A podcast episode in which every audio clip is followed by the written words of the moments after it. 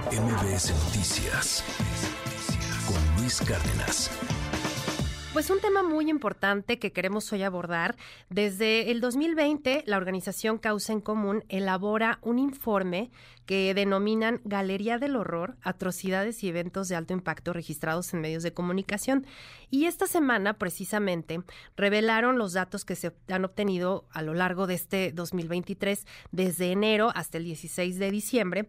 Y bueno, pues nos han dejado sumamente preocupados por no solo los números, sino la naturaleza de los hechos violentos que hemos plasmado los medios de comunicación que se han generado en muchos estados de la República. Obviamente hay algunos donde se han registrado la mayor parte, pero pues eh, son eventos que sí nos dejan pensando hasta dónde ha llegado la violencia, eh, qué más falta por ver, porque las masacres, las atrocidades que cometen los delincuentes en contra a veces hasta de personas de la población civil como lo vimos en, en Salvatierra y pues no podemos dejarlo pasar y esta mañana le agradezco enormemente a María Elena Morera, presidenta de Causa en Común, que nos comparta el detalle de este informe y platique con nosotros. María Elena, muchísimas gracias, muy buen día. Ishaila, buenos días, me da mucho gusto saludarte a ti y a tu auditorio. Eh, efectivamente, lo que estamos viendo en México es que cada vez se mata con mayor violencia, cada vez hay menos respeto por el ser humano y no hay respuesta de la autoridad. Eh, una, de una de las principales razones por las que la gente se mata cada vez con mayor crueldad es, por un lado, para exhibir el odio hacia el otro, y por otro lado, por supuesto, porque la autoridad al no detener este tipo de violencia, pues la violencia cada vez se convierte en un tema más atroz para México. Y fue por lo que en 2020 comenzamos a hacer este esta investigación hemerográfica que, como tú bien dices, gracias a que los medios de comunicación, algunos, siguen informando lo que sucede en el país, es que tenemos al cierre de este año solamente durante el 2023 427 masacres, es decir, la, el asesinato de tres o más personas en un mismo evento y que suman 2.130 a lo largo de estos casi cuatro años. Y es eh, tremenda la cifra porque detrás de, de estas 427 masacres hay historias, hay familias rotas, hay personas que completamente perdieron la, la brújula en su vida por, por lo que les ocurrió, porque no solo son eh, las familias, son los entornos sociales, los amigos, los compañeros de trabajo, son eh, hechos sumamente violentos y que además ustedes contabilizan eh, con base en lo que se da a conocer por parte de los medios de, de comunicación y que y hay que decirlo para que tampoco se piense que, ay, se les ocurrió hacerlo ahorita. No, esto empezó desde el 2020 y, y, creo que es un ejercicio sumamente valioso porque más allá de las cifras, decíamos, pues son, son eventos que hay que señalar porque no nos podemos acostumbrar, María Elena, a, esta violencia que estamos viendo. Qué manera de cerrar el año con lo que vimos en, en Salvatierra, que, que ha enlutado a 11 familias y que ha dejado a toda una comunidad, a todo un estado preocupado por los alcances, porque no volver a hacer lo mismo el poder salir a la calle, los jóvenes, poder eh, organizar una posada, una posada, ¿no? Eh, que, no tendría por qué preocupar eh, a nadie ir a una posada y, y, que esto ya cambió y trastocó fibras muy sensibles. Así es, lo que denota esto es definitivamente una fractura entre la autoridad y los ciudadanos y como tú bien dices, o sea, ir a una posada, no es que se hayan ido a meter a un lugar de mala muerte, no es que hayan ido a un lugar que se conoce que es violento, ¿no? Simplemente que los jóvenes vayan a una posada. Recordemos que hay municipios del país donde los jóvenes, desde que nacieron, han vivido en violencia. Entonces, ¿cómo podemos tener, cómo podemos esperar tener un México mejor? Si no hay una estrategia desde la seguridad, desde, el desarrollo social, educación, desarrollo económico, para que los jóvenes puedan vivir mejor y sepan que hay otra forma de vivir. Porque se nos ha olvidado, Sheila, que hay otras formas de vivir con tranquilidad, ¿no? Como vivíamos, pues muchos este, de los que ahora somos adultos, eh, como vivíamos cuando éramos jóvenes y como siguen viviendo muchos países del mundo donde hay una seguridad media, ya no digamos extrema, una seguridad media, y donde las familias pueden eh, tener la certeza que sus hijos van a regresar con bien a su casa. Me parece que es gravísimo porque el dolor que se está generando en miles de familias es altísimo, ¿no? Porque estamos entre desaparecidos, descuartizados, eh, homicidios, violencia generalizada en contra de las mujeres, violencia contra los niños. Entonces sí estamos en un momento muy crítico para la sociedad mexicana que deberíamos de asumirlo como tal, deberíamos de ser muchísimo más exigentes con las autoridades, porque fíjate que precisamente, y le cuento a tu auditorio, cuando iniciamos este estudio, lo iniciamos precisamente porque veíamos miles de homicidios y parecía como que ya ni siquiera nos dábamos cuenta. ¿no? Entonces dijimos, bueno, vamos a sacar la misma información desde otro punto de vista para hacer que la sociedad por lo menos vuelva a asombrarse de lo que está sucediendo y exijamos.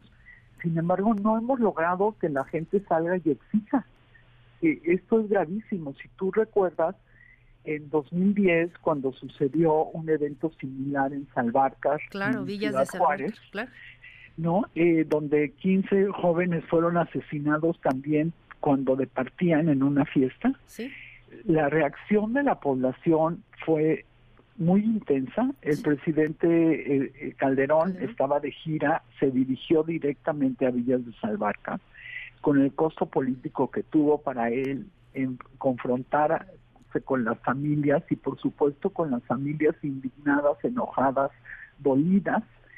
Y entonces implementó una estrategia que se llamó Todos Somos Juárez la estrategia estuvo conformada sí por la Policía Federal y el Ejército, pero también intervino la Secretaría de Desarrollo Social, la de Educación, la de Salud, el gobierno estatal, el municipal, la sociedad civil de Ciudad Juárez y de tres, de un poco más de 3.000 homicidios que se cometieron en 2010, que se cometían en 2010, pasó a 2014 donde solamente se cometían menos de 300 homicidios. Este fue el resultado de una estrategia del Estado mexicano. Y ahora lo que vemos en el presidente es que niega las masacres, se burla de las víctimas o le echa la culpa a las drogas, a gobiernos anteriores, a lo que bien se le ocurre en la mañana. Sí, y, y lo peor creo es que empezamos, no sé si empezamos, porque creo que ya llevamos varios años normalizando y, creo que ya no nos sorprende ver una masacre más. Debería sorprendernos. Eh, muy tempranito poníamos los audios de, lo que ayer fue eh, pues una vigilia, una protesta que realizaron en Salvatierra familiares, amigos de, estos 11 jóvenes que, asesinaron brutalmente. Y de verdad que enchina la piel. Yo, yo no sé, nos ponemos en los zapatos de, de, ellos y de verdad que, que ni pensarlo, ¿no? Que, que, nos pudiera ocurrir a cualquiera una situación así, a un familiar, a un amigo, a un sobrino, etcétera, eh, es muy lamentable y también que no vemos, como tú decías, lo que ocurría y recordabas lo de Villas de Salvarcar, porque ahora no vemos una estrategia clara, María Elena. No, no sé si coincidas en que vemos estrategias cada quien por su lado, el gobierno federal con una, por un lado, eh, los gobiernos estatales por otro, los municipales ni aparecen en, en muchos de los casos, eh, o están coludidos con, con la delincuencia y, no tienen la capacidad de hacer frente a, todos estos hechos tan violentos. Así es, ha habido un deterioro de las secretarías y fiscalías estatales. Eh, por un lado, el gobierno federal lo que ha hecho es decir que la Guardia va a resolver todo y la Guardia no resuelve nada. La guardia lo único que hace es hacer rondines y luego va a recoger muertos. Pero si tú ves en todos los hechos violentos que, se, que suceden en el país, no ves a la guardia actuando en favor de los ciudadanos. Lo que la ves es cuando termina el evento violento, llegan, recogen cuerpos, se los llevan. No hay una investigación eh, porque la Guardia Nacional no investiga, simplemente hace rondines y antes teníamos a la Policía Federal que una de sus fortalezas era la investigación. Eh, y tenemos también gobiernos estatales y municipales sumamente débiles donde no han puesto los recursos necesarios para poder eh, hacer las investigaciones y llevar a los criminales ante un juez. Y tampoco no tenemos de parte del gobierno federal que esté vigilando a los gobiernos estatales, dándoles recursos para seguridad y justicia. Al contrario, no todo el dinero se lo está quedando el gobierno federal, eh, dándolo a las Fuerzas Armadas, lo cual es muy peligroso para México, porque las Fuerzas Armadas no están en primer lugar, no están eh, preparadas para atender a la población en casos de seguridad. Y por el otro lado, pues están yendo muchísimos recursos, miles de millones, hacia proyectos que no van a ser redituables para el Estado mexicano y que seguiremos pagando durante muchos años. Entonces, el dinero, desde el punto de vista de causa en común, no está donde debe de estar, que es para atender a la población y para que la población pueda vivir con tranquilidad y pueda tener una vida feliz. Claro, y, también otro tema que va muy de la mano, el, los desaparecidos, María Elena. Un, un, tema que pues en los últimos años se ha desbordado. Eh, me gustaría preguntarte cómo ves esto de que ocurrió con el Censo Nacional eh, de personas desaparecidas y no localizadas. Eso de pasar de 110 mil a 12 mil y pues sin pues una metodología realmente clara, que no sabemos cómo fue que desaparecieron este, estas cifras tan, tan a la ligera, no sé, hay muchas, muchas opiniones eh, en contra de esto que ocurrió por parte de colectivos. ¿Ustedes cómo lo ven? Mira, ah, lo vemos así como lo estás diciendo, o sea, es una burla para los familiares de las personas desaparecidas. Eh, ¿Quién sabe cómo llegaron a esta cifra de restos que hizo el gobierno federal? Pero lo que sí te puedo decir es que hay más de 50 mil restos humanos sin identificar. Eso quiere decir que hay miles de personas que no han sido identificadas y que ahí están sus restos. Entonces, no nos pueden decir ahora que ya no son 113 mil las personas desaparecidas, sino que son 12 mil. Esto es una, esto es una mentira desde cualquier punto de vista que lo veas. Además, como dices, sin ninguna metodología que conozcamos, por lo menos. Entonces se están burlando de los mexicanos simplemente como una estrategia electoral y eso me parece completamente criminal.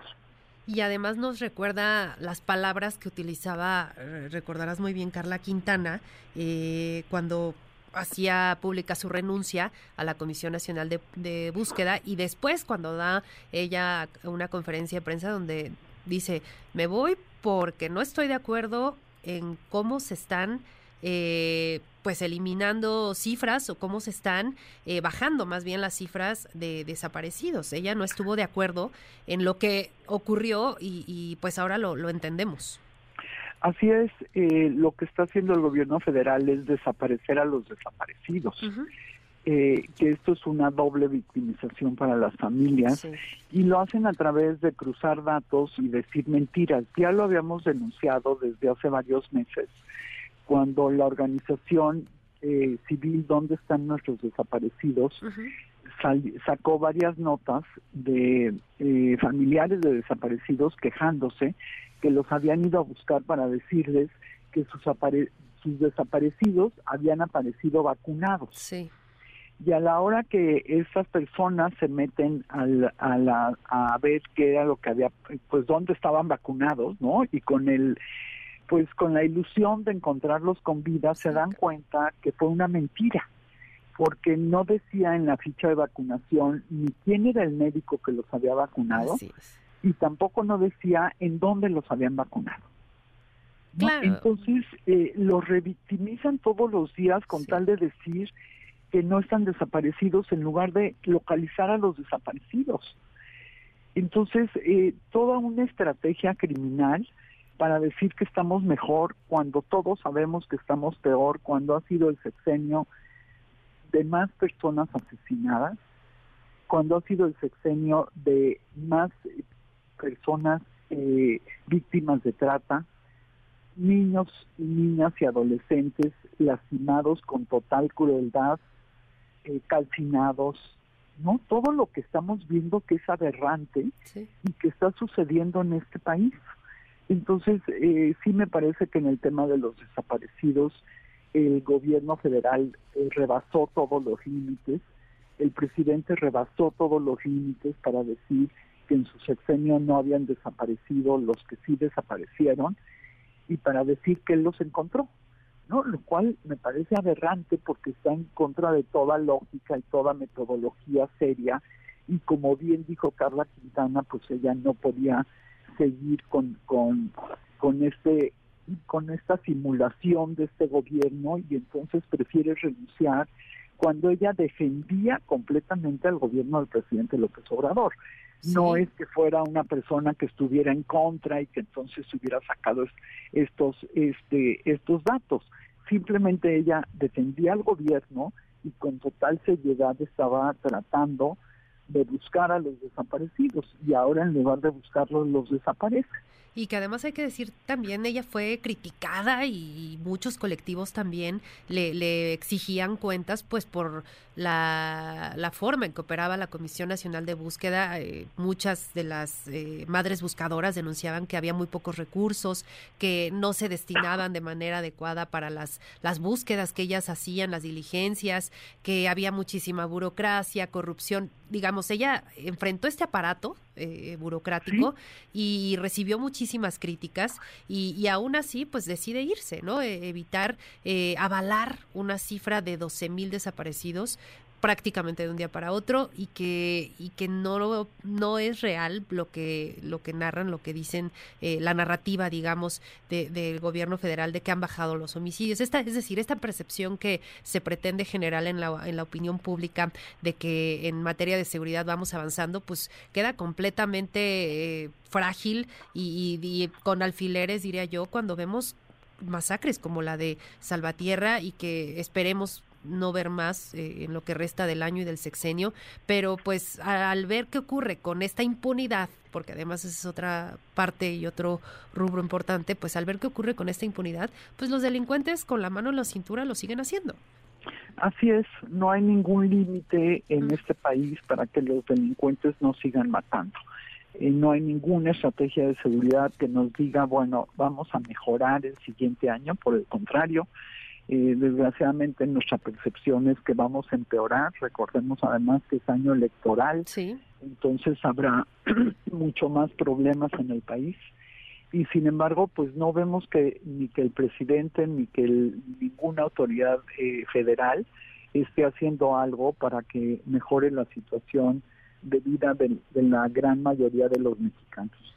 Pues eh, María Elena, eh, te agradezco enormemente. ¿Ibas a agregar algo más? Perdón, te interrumpí. No, no, Este, simplemente decir que pues eh, también a todos nos corresponde vivir en un país más seguro eh, y tenemos que ser mucho más exigentes con el gobierno. No podemos seguir permitiendo que nos mientan, que digan que no pasan las cosas y menos seguir permitiendo que no hagan nada para evitar que suceda ni normalizarlo, por supuesto. pues te agradezco enormemente estos minutos, María Elena Morera, presidenta de Causa en Común, y este informe lo podemos encontrar en su sitio, ¿no? Sí, en la página de Causa en Común, eh, www.causaencomún.org.mx. Ahí encuentran el informe completo con eh, pues los miles de casos eh, gravísimos que suceden en este país. Muchísimas gracias. Un abrazo y, felices fiestas, Marilena. Igualmente, hasta luego. Muchas gracias. MBS Noticias con Luis Cárdenas.